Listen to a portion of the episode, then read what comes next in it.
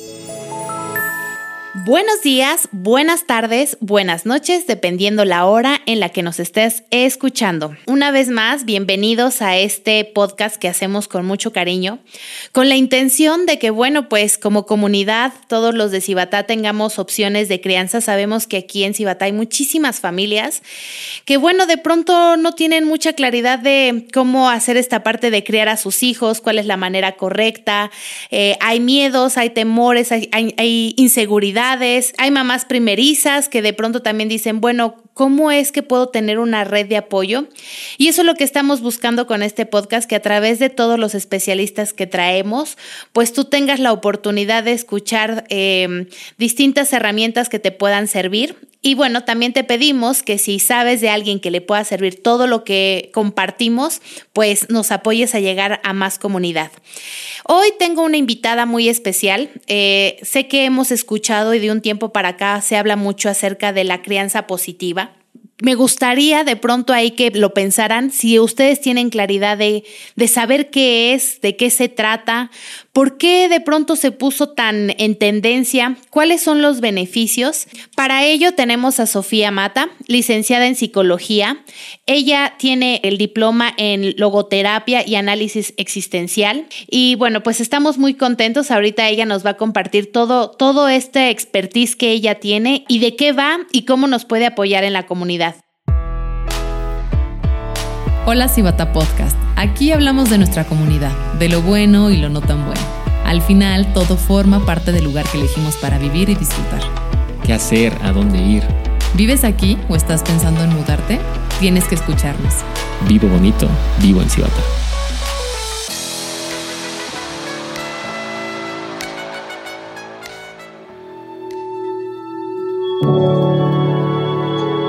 Esta es una producción de Aural. Te doy la bienvenida a Hola Cibata Podcast, sección Educación. Cada episodio platicaré con especialistas en temas relacionados con el desarrollo de habilidades y apoyo emocional para los niños. Nos brindarán herramientas, tips y estrategias para una crianza efectiva. ¿Llegaste a Cibata para ofrecerle una mejor calidad de vida a tus hijos? Esta sección te interesa. Soy Nancy Valdés, especialista en educación y vecina de Cibata.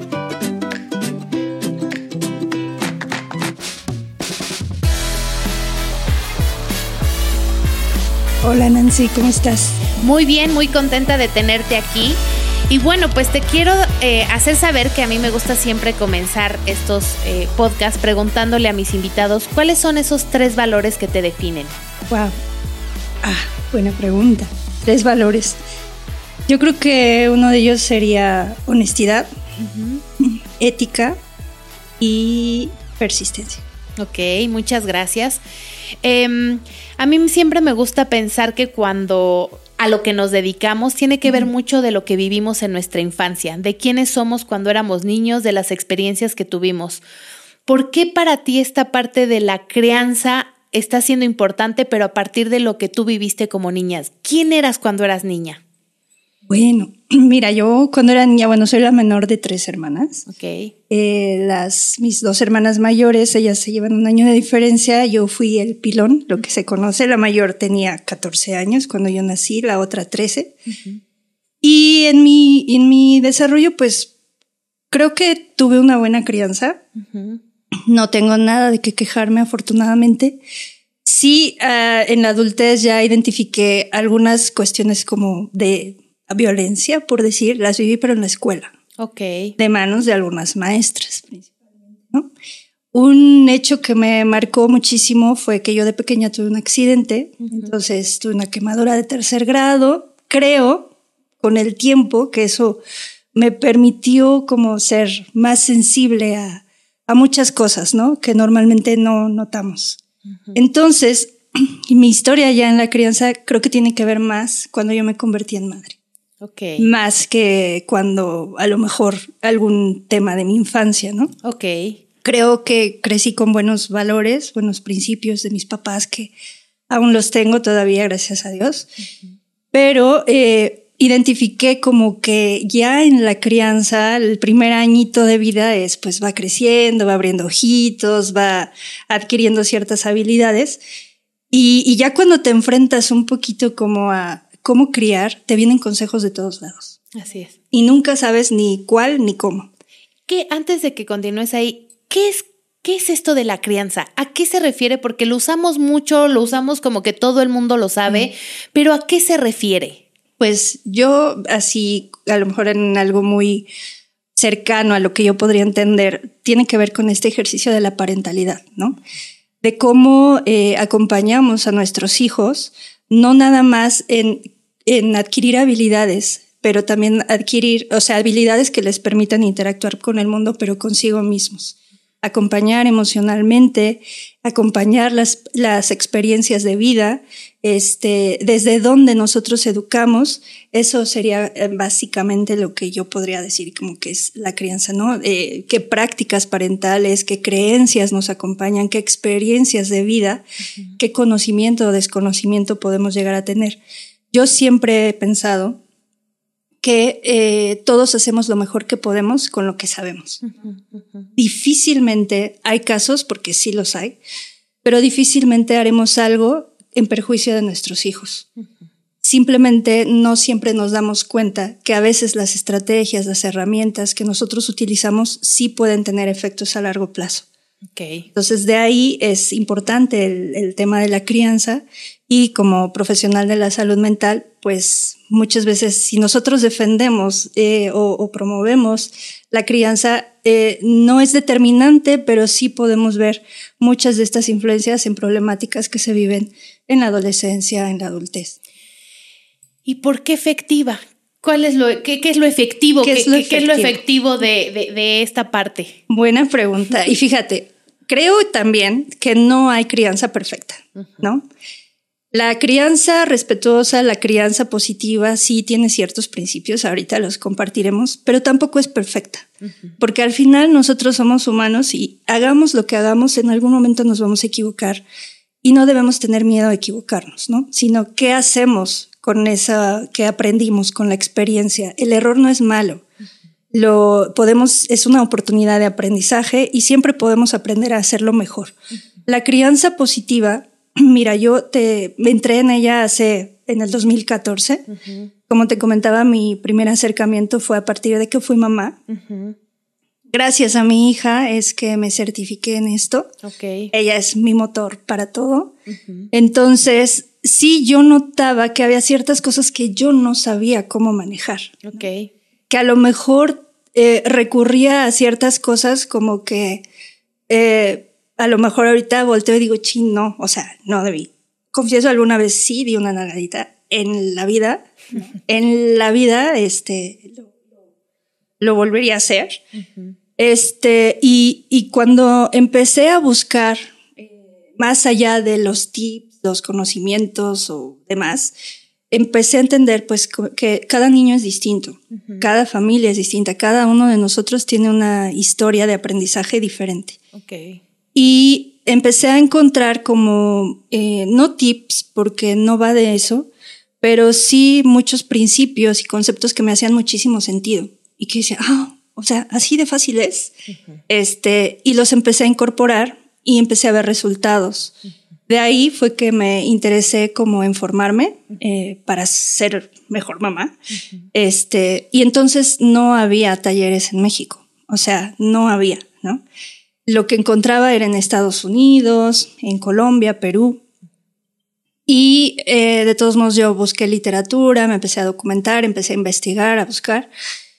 Y caí con una eh, eh, entrenadora que fue la primera entrenadora certificada en disciplina positiva en Latinoamérica, Ari Hurtado. Ella está en la Ciudad de México y ella me orientó y me dijo, mira, va a haber un curso con tal persona, una amiga muy querida, Carla Herrera, este, y eso fue en el 2014 mi primer acercamiento. Tomé un taller para padres y todo un año lo empecé a incorporar en mi vida, en, mi, en la crianza con mi hija, pero también como pues filosofía de vida, por decir de alguna manera. Y también me ayudó a trabajar muchas cosas como en mí, ¿no? A reconocerme también. Claro. Y de ahí, bueno, quise primero vivirlo y dije, no, esto lo tiene que saber el mundo. y busqué certificarme. Nuevamente no había certificaciones en México si querías certificarte tenías que irte a Estados Unidos, a Colombia o a Perú, ¿no? Que es donde están las entrenadoras líderes, por decirlo así. Pero eh, encontré una eh, certificación con Jane Nelson y Lynn Lott, que son las creadoras de este modelo, y yo lo tomé con ellas a distancia. O sea, en el 2014, que fue que yo me certifiqué, se certificó, digamos, la primera generación de eh, facilitadoras en México. Ahí eh, hablas de, porque empezó a haber muy, de a ver, primero no había nada. No había nada. Y luego había mucho, pero empieza a haber estas corrientes que es lo mismo o tienen sus distinciones, pero es la, eh, el mismo objetivo con relación a respetuosa, positiva y efectiva. ¿Es lo mismo? Sola, o, cuáles, ¿O cuáles son las distinciones, diferencias que hay entre, entre estas? Sí, mira, eh, de acuerdo a lo que plantea Jane Nelson, que es una de las creadoras del modelo, ella quiso conservar el, perdón, el término disciplina positiva para, eh, porque comúnmente en el lenguaje cotidiano, disciplina eh, inmediatamente puede hacer referencia a rigidez, a me obedeces, a te calles, ese niño le falta disciplina. Sería sinónimo comúnmente de le hace falta mano dura. Y disciplina simplemente si buscamos en algún diccionario etimológico viene del latín discipulus, que significa el aprendiz, ¿no? Entonces, si nosotros estamos de alguna manera disciplinando, estamos enseñando y qué es lo que enseñamos, ¿no? De ahí fue que quiso conservarse como ese término, por decirlo de alguna manera. Efectiva, ¿por qué? Eh, vamos, no se trata como de garantizar así va a ser la mejor. Y en ese sentido, sí creo que el que se haya hecho tan popular tiende, puede, como todo, puede tergiversarse un poco, Así ¿no? Eh, efectiva, ¿en qué sentido? En que te va a funcionar, ¿no? En que sí es útil, eh, se puede aplicar en cualquier familia, en cualquier contexto, pero sí es muy importante ver las particularidades, ¿no? No se trata de un recetario de cocina, no se trata de haz esto y vas a obtener esto, hay que trabajarlo eh, viendo el contexto de cada familia, la personalidad de cada papá, el temperamento de los niños, la historia de aprendizaje de cada uno de ellos, pero de alguna manera esas herramientas igualmente te van a funcionar. Y no va solamente de herramientas, ¿no? Que es algo que ahora veo que se ha hecho muy popular. Cuando yo empecé, este, eh, y éramos así como 30 mexicanas este, esparcidas por todo el país, pues hicimos una comunidad muy fuerte, nos conocemos muy bien las que empezamos pero nos tocó tocar piedra. No, yo entonces abrí una página y sí me tocó muchísima agresividad, muchísimo, este, estás traumada, que no sé qué, cosas de ese tipo, ¿no? Pero es parte de. Que ahí, te, ahí también preguntarte, porque se habla también de que sea respetuosa, pero a veces como son tan diferentes y hoy en día hay una infinidad de como criar, entonces se vuelve no tan respetuosa entre las propias mamás. Así es. Entonces es un, bueno, lo que yo tengo este estilo, esta forma, yo me metí a tal curso, a tal actividad, es distinta a la tuya y entonces como es tu hijo y hay un juicio y hay una crítica.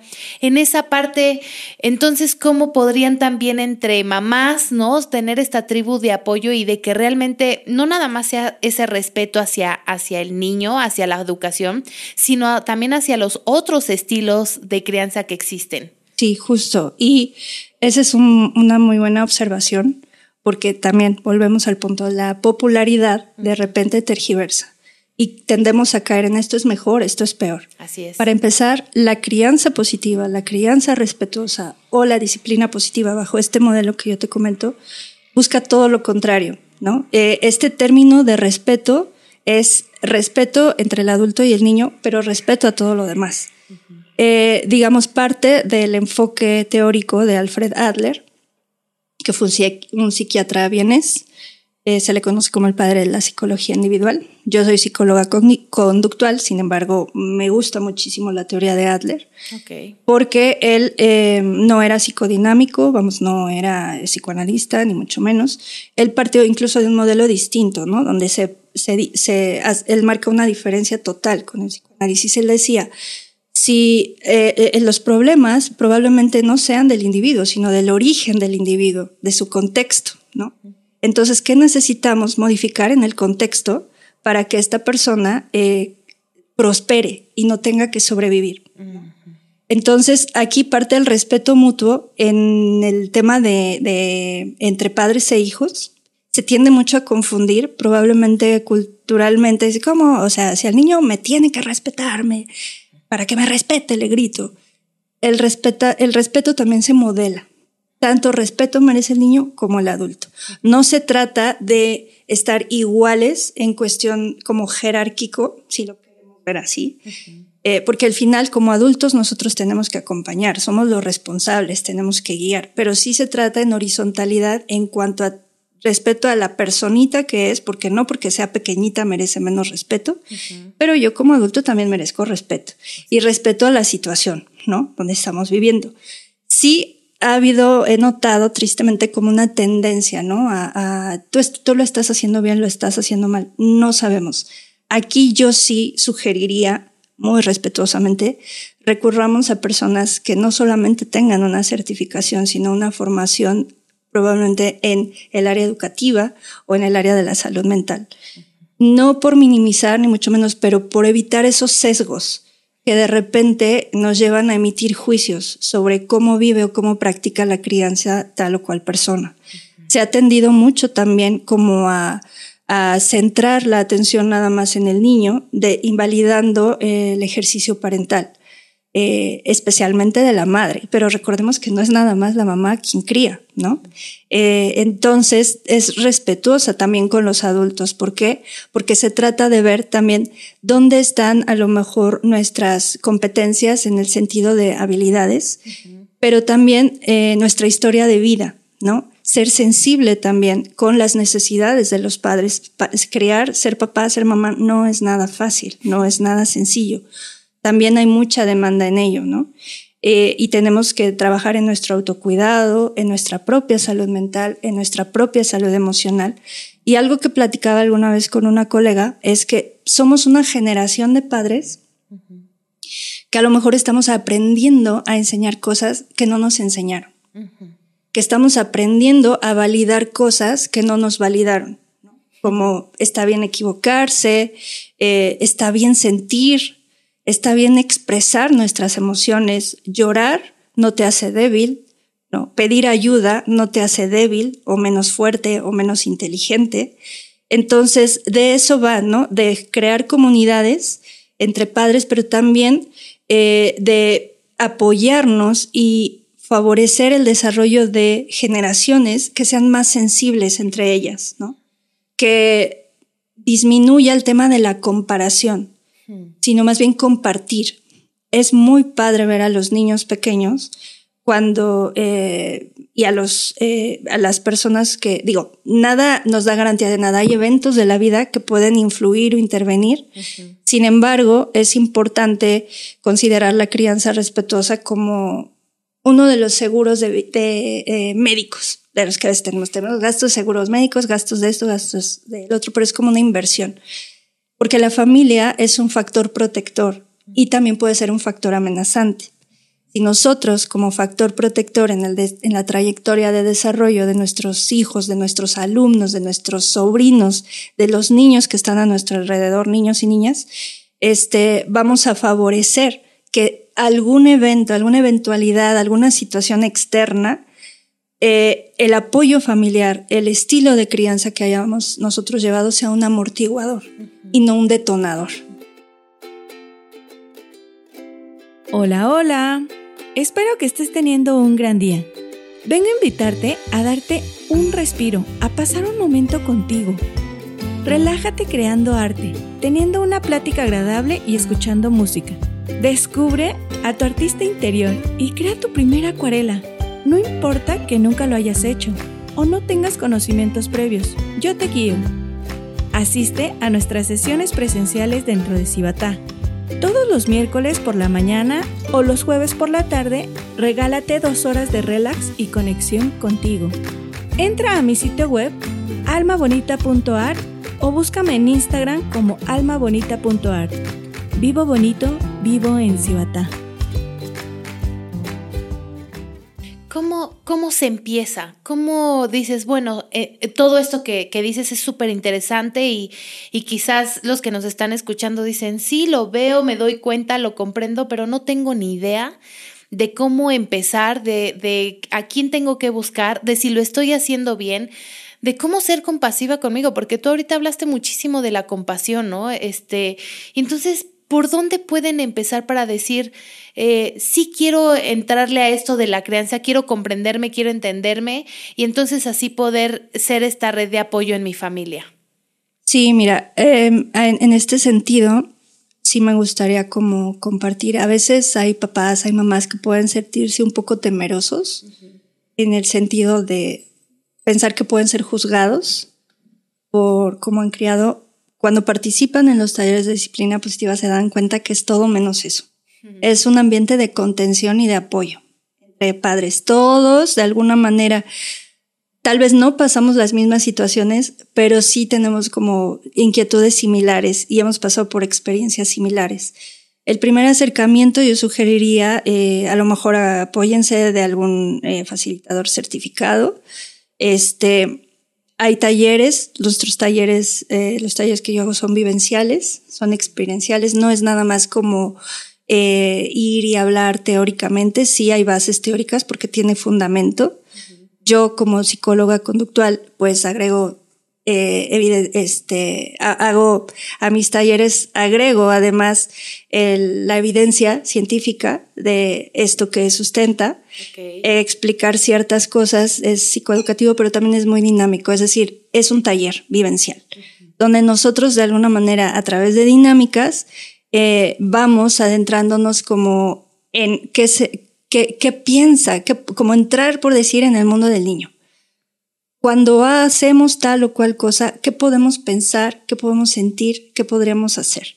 Esta es la base de la, del modelo de Adler, okay. ¿no? De el proceso de la percepción e interpretación, le llamaba, eh, que más adelante otros psicólogos, como Albert Ellis, a lo mejor los que estén en la orientación cognitiva, puedan identificar la triada cognitiva, esto de pensamiento, sensación, conducta, es decir, estamos expuestos a distintos estímulos en nuestro ambiente y son nuestras experiencias tempranas las que nos van de alguna manera a ayudar a construir el sentido de quién soy, cómo es el mundo y cómo debo comportarme. Entonces, es, sería la manera, entramos justo en ese mundo, pero muchos papás, y a lo mejor este es un spoiler, llegan pensando que van a encontrar herramientas, pero muchas veces se pueden encontrar a sí mismos y a sí mismos en contacto con sus hijos, ¿no? Es, es un ambiente muy, eh, te decía, acogedor, compasivo, porque ponemos en práctica los principios de la disciplina positiva mientras llevamos a cabo el taller. El error como oportunidad de aprendizaje, respeto mutuo, libre de juicio, sentido de comunidad eh, y trabajar todas estas habilidades a través del juego, eh, a través de relajarnos. No hay juicios, no entra uno como yo soy la que sabe, no, todos estamos aprendiendo juntos, es constructivista también.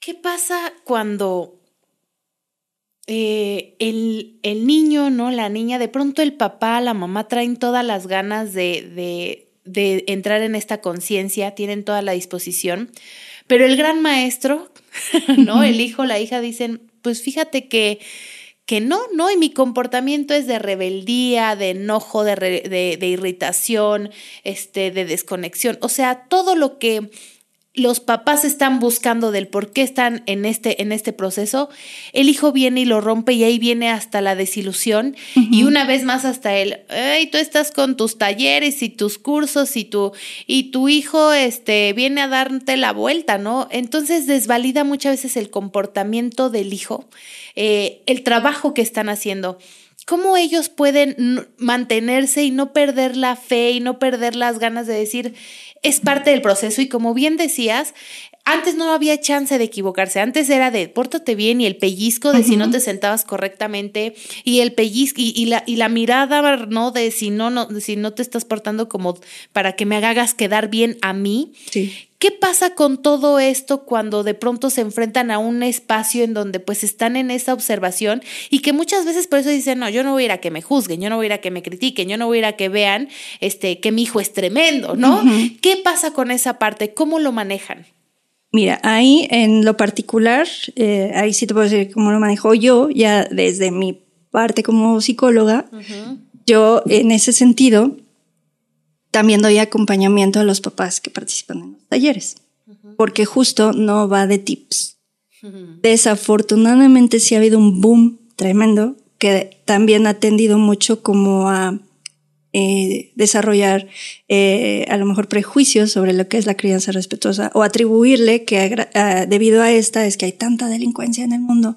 No es así, ¿no? Habría que ver muchísimos otros factores, muchísimas otras variables para afirmar eso. Entonces, en, en lo particular, eh, sí llevamos a cabo el taller, te decía, no es nada más herramientas, pero ya en casos como muy puntuales, nuevamente como eh, de, acuerdo a mi, a mi metodología, es eh, hago análisis funcional, ¿no? Es decir, qué es lo que está sucediendo en esa familia, qué otros antecedentes hay, qué otras historias de aprendizaje hay, qué otras eh, eh, variables están influyendo que a lo mejor no estamos considerando y no necesariamente se van a resolver con un taller, ¿no? Como bien dices, para mí también es muy importante que la gente sepa eso, ¿no? Sí te va a ayudar bastante y si tú quieres profundizar, adelante. Sin embargo, no es así como una receta de pongo las palomitas en el microondas, dos minutos y ya está. Sí, así es. Yo también uso mucho esta frase porque tanto en el ámbito educativo como familiar, este, el tema de, de, decir, bueno, pero es que ahorita, ¿no? Que los, los chicos este, están buscando escuelas y que ya salieron de vacaciones, están buscando dónde estar y de pronto me llama la atención que me llegan mamás donde las, donde las escuelas le dicen, pues métalo estas vacaciones a que este, se regularice y le volvemos a hacer el examen y, y yo digo, lo que no aprendió en un año, quieren que en un mes lo meta como palomita al microondas y haga pop mágicamente. Este, como, o sea, ¿cómo creen? No? no, no funciona así. Somos seres humanos. El proceso de desarrollo, de crianza, de, de educación, de entendimiento de la vida no es así, pero estamos, queremos a fuerzas este, convertirnos en robots que no somos y hay un sufrimiento muy grande. ¿Qué beneficios son los que se pueden tener en caso de decir, oye, ¿sabes qué? Si le voy a entrar a esta forma de ser consciente del tipo de crianza que estoy llevando con mis hijos. ¿Cuáles son los beneficios? ¿Qué, qué tipo de adultos se pueden esperar cuando están en esa misión en conjunto los, los padres y los hijos? Pues mira, eh, de principio, como bien dices, es un proceso, no se va a dar de la noche a la mañana, es importante que lo sepan los papás, no crear falsas expectativas tampoco, eh, porque como te comentaba, ven los tips y no me funcionó, es que como tip no funciona, hay que profundizar.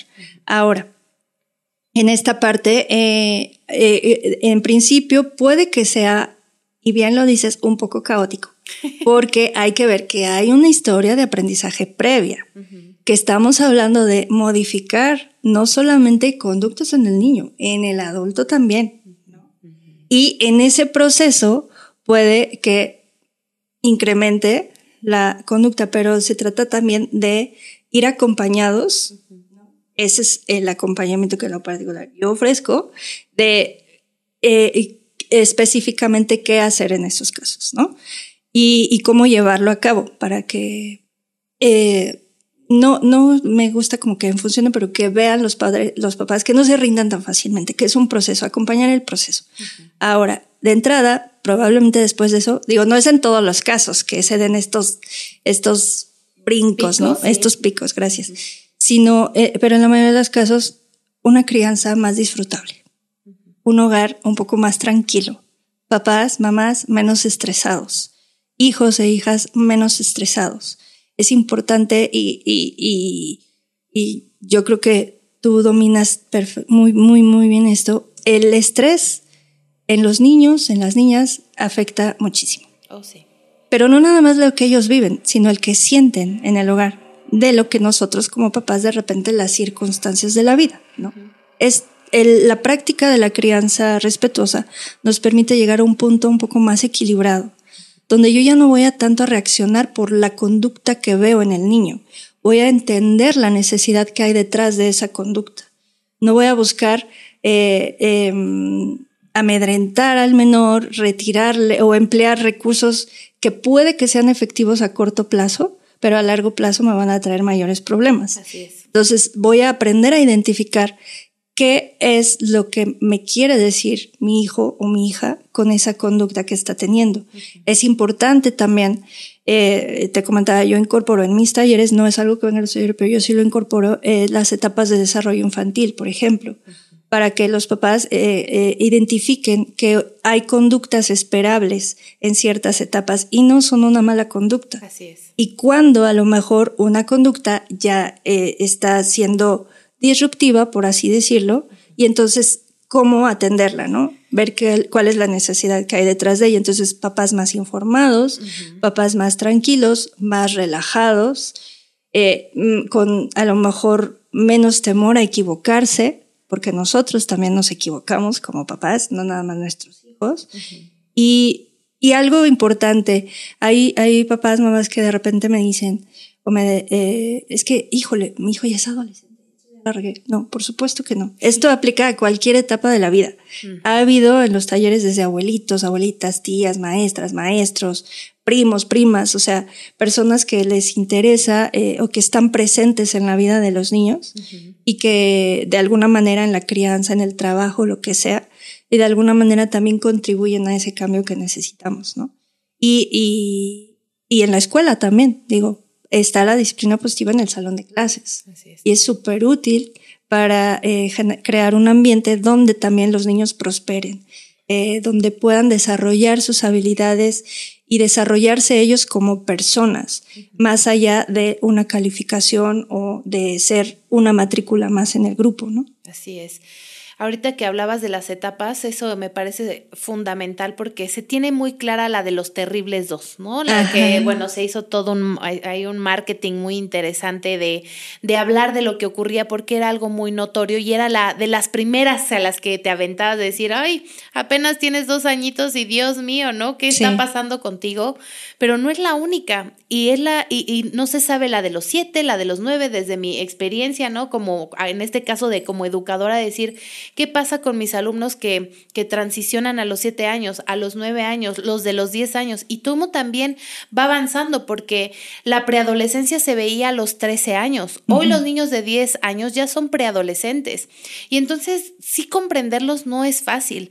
Ahorita que este, estoy trabajando con los, con los eh, chicos de, en general de Cibatá, de pronto los observo y sí digo, este, cuando me dijeron, oye, vas a trabajar con chicos de 15 años, yo dije, no, qué miedo, porque para mí ya los de 15 de hoy son los, cuando, o sea, los de 20 en mi época, ¿no? Entonces, los, los de 10 años ya están viendo unas cosas totalmente distintas y si no tienes esta claridad, si no lo comprendes, desesperan, irritan, te dominan, te controlan y es complicado. Y también aquí, como decías, preguntarte, eh, decías es que, bueno, la crianza se puede dar en distintos, en distintas etapas. No, se te- no, no fue tarde si llegaste a la adolescencia. ¿Desde qué edad se propone que a los papás lo dicen? Porque noto muchas mamás o algunas mamás que dicen, ay, bueno, yo desde antes de que nazca me ve, este, o a los cuando son muy chiquitos.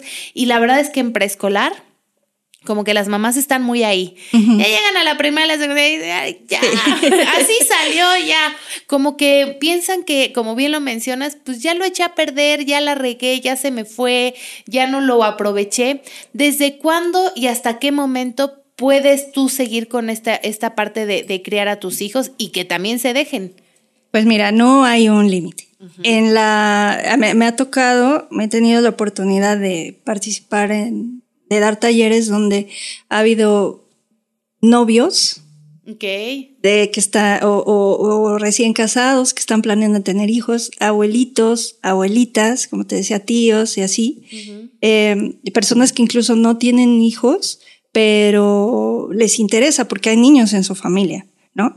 Y eh, en el tema a lo mejor de, de las infancias y todo eso, pues sirve mucho para saber qué nos espera, ¿no? Y cómo manejarlo adecuadamente o lo más adecuadamente posible, porque como te decía, algo eh, perfecto no existe. Hasta el día de hoy yo no he conocido la perfección. y menos en la crianza. Y menos en la crianza, ¿no? Entonces, en la adolescencia lo que ayuda mucho es a, eh, los adolescentes, ah, es un mundo que me encanta. Ok. Eh, respetos. Alguna vez vi un meme que me dio mucha risa de una mamá buscando un libro de adolescentes. Era una caricatura. Y, le decía a la persona eh, en, la sección de terror, ¿no? Eh, y no es así. Digo, a mí en lo particular me gusta muchísimo trabajar con los adolescentes. Me, encanta este, en, terapia. Pero, ¿qué trabajamos en la adolescencia con papás? justo ver cada etapa tiene sus propios retos. No quiere decir, como tú decías, ya pasaron los terribles dos o los teenagers No, cada etapa tiene su reto porque empiezan a interactuar en otros contextos, ¿no? En la etapa de, desarrollo de la preadolescencia, adolescencia, ya viene mucho como quién soy, separarme un poquito de la familia para tratar de incorporarme con mis pares, este, ver dónde encajo, eh, etcétera, etcétera. Entonces, en la adolescencia lo que, lo que más trabajamos es mucho esa comunicación. Nuestros hijos nos siguen necesitando, pero de distinta forma. Tal vez el estate quieto, limpia tu cuarto, recoge estos, ya no va a funcionar. ¿No? Hay otras maneras de comunicarse y es importante entender que, como comentabas, estos eh, terribles dos que que para mí pues no, no son tan terribles, es más la etiqueta que le atribuimos a las cosas, ¿no? Fue un tema de marketing. Fue un tema de marketing, pero nos predispone, ¿no? porque ya te esperas lo peor, ¿no? Y entonces cualquier cosa que haga el niño es así como, ya. Es porque tiene dos. Exacto, ¿no? Entonces es entender, por ejemplo, que en esa etapa entre los dos, tres añitos que empiezan los berrinches, que mamás, papás, den gracias que sus hijos hacen berrinches. Nos está hablando de un adecuado este, proceso de desarrollo a nivel cerebral. Preocúpense cuando no haya berrinches. Este, y estos no duran tanto, o, eh, sea, o, sea, son menos intensos o menos duraderos cuando aprendemos cómo manejarlos, ¿no? No se trata de eliminarlos, porque tampoco es posible ni sería adecuado, pero eh, volví a este punto porque justo en esa etapa de desarrollo y en la adolescencia, preadolescencia, además en la pubertad que vienen todos estos cambios hormonales y demás, en la adolescencia se da un segundo momento que se parece mucho a los tres añitos. ¿no? Los papás de adolescentes medio van a decir, ay, sí es cierto, a los tres ya me azotaba la puerta y todo eso. Pero es que en estos dos periodos se da una poda neuronal muy importante en el, en el desarrollo del cerebro. Entonces, cuando comprendemos eh, el porqué de muchos procesos de desarrollo, vamos a poder entender que a lo mejor esas malas caritas, ese mal genio o ese llorar de la nada, es algo que ellos tampoco comprenden, qué es lo que les está sucediendo. Se enfrentan también a las expectativas no solo de papá y mamá, pero de la sociedad de ahora eh, nuestros niños, nuestros adolescentes, como decías, están expuestos a muchísimo más estímulos que a lo mejor nosotros no. Tú eres mucho más chiquita que yo, pero si era un periodo medio complicado, ahorita lo es más por el acceso a toda la información que tienen.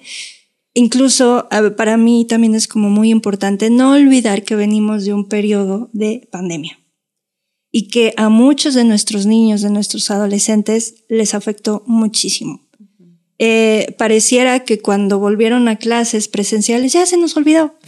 Y a lo mejor para los adultos que ya transitamos por muchas cosas, pues el adaptarnos pudo haber sido más o menos complicado. Para los niños que estaban apenas desarrollando esas habilidades puede ser todavía más complicado. Así es. Hay niños y niñas que todavía traen secuelas de la pandemia. Y se espera mucho de ellos cuando a lo mejor tenemos también que ser más compasivos. Están pasando por un periodo de desarrollo que no es sencillo, que no es fácil.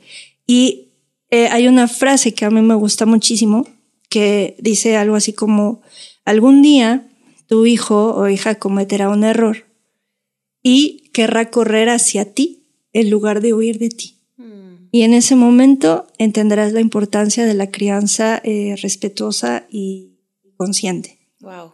Porque sí, nuestros hijos en la infancia, el entorno más importante es la familia. La opinión de papá y mamá es lo que más importa. Así es. Cuando entran en la adolescencia, a lo mejor ya no importa, ta- empiezan incluso a cuestionarnos, ¿no? A lo que eh, creían como verdad, que decía papá y mamá, ya no son lo que quienes saben todo. Ay, papá, ay, mamá, es normal, es esperable. Eh, tampoco es así como eh, dejar que eh, escale, ¿no? Este, pero entender que es algo que va a pasar, es una etapa.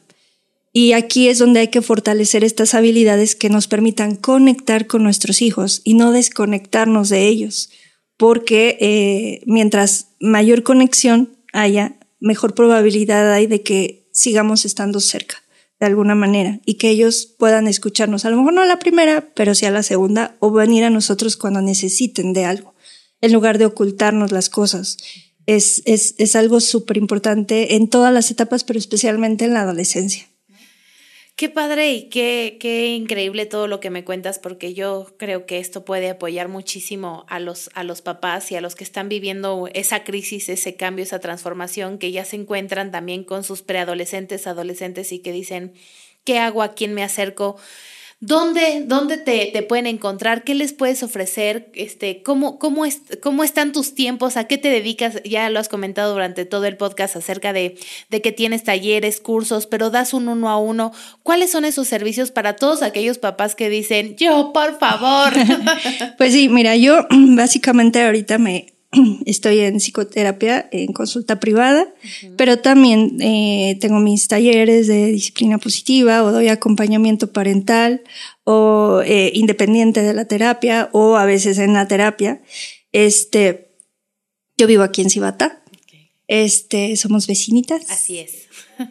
Está bien bonito. Y aparte, perdón, acá tenemos que aprovechar este espacio para nuestros hijos, Así para es. nuestros jóvenes, para nuestros niños, nuestras niñas la mayoría de nosotros, creo, vinimos buscando una mejor calidad de vida y yo valoro mucho y aprecio mucho lo que tú estás haciendo para crear esos espacios de convivencia, porque son muy necesarios.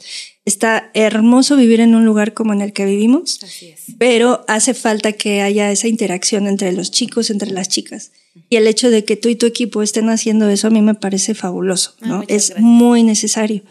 Y ya en el campo de los talleres, o sea, doy talleres presenciales, doy talleres en línea, este, en Facebook, eh, me pueden, antes mi página se llamaba Disciplina Positiva, Educando con Amor y Respeto, pero ahora es eh, psicóloga Sofía Mata, este okay. vez.